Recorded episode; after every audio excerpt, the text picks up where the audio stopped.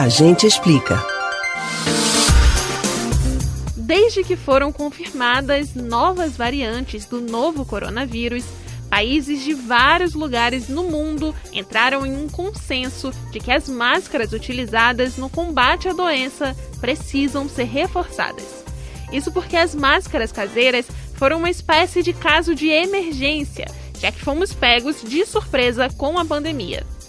Na Alemanha e na Áustria, por exemplo, os governos passaram a exigir a máscara do tipo N95 no transporte público e em comércios. Você conhece esse tipo de máscara? Sabia que dá para reutilizá-la? Não? Entenda tudo sobre as máscaras N95 no Agente Explica de hoje. As máscaras N95 ou PFF2 são um modelo de respirador que filtra elementos contaminantes em forma de aerosóis, segundo a classificação americana. A eficácia de filtragem dela é de 95% de todos os vírus e bactérias que possam ser despejados no ar em forma de gotículas. Elas são aconselhadas principalmente para pessoas que circulam em locais com pouca circulação de ar.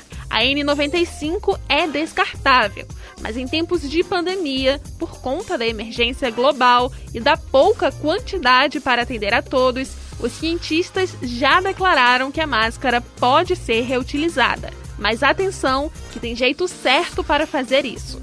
Não é necessário e nem recomendado tentar fazer algum processo de descontaminação. Ferver, congelar, nada disso deixar arejado mais longe do sol por cerca de 3 a 7 dias é o aconselhável e já é suficiente. Lavar ou jogar álcool pode danificar o meio filtrante e fazê-la perder a eficácia. Uma boa dica é enumerar as máscaras.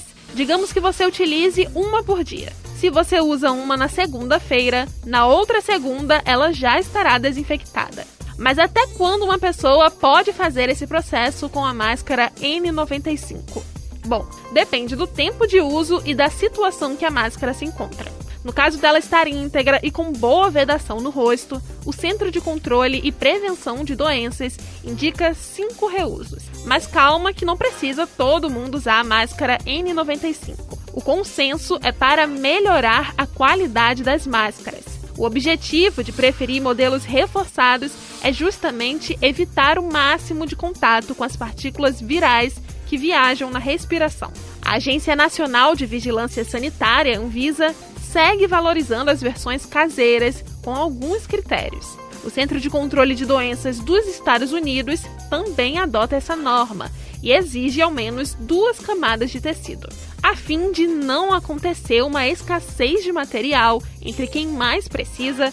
O aconselhável é que as pessoas revezem o tipo de máscara dependendo dos locais pelo quais elas circulam. Você pode ouvir novamente o conteúdo desses e de outros a gente explica no site da Rádio Jornal ou nos principais aplicativos de podcast: Spotify, Deezer, Google e Apple Podcasts. Beatriz Albuquerque para o Rádio Livre.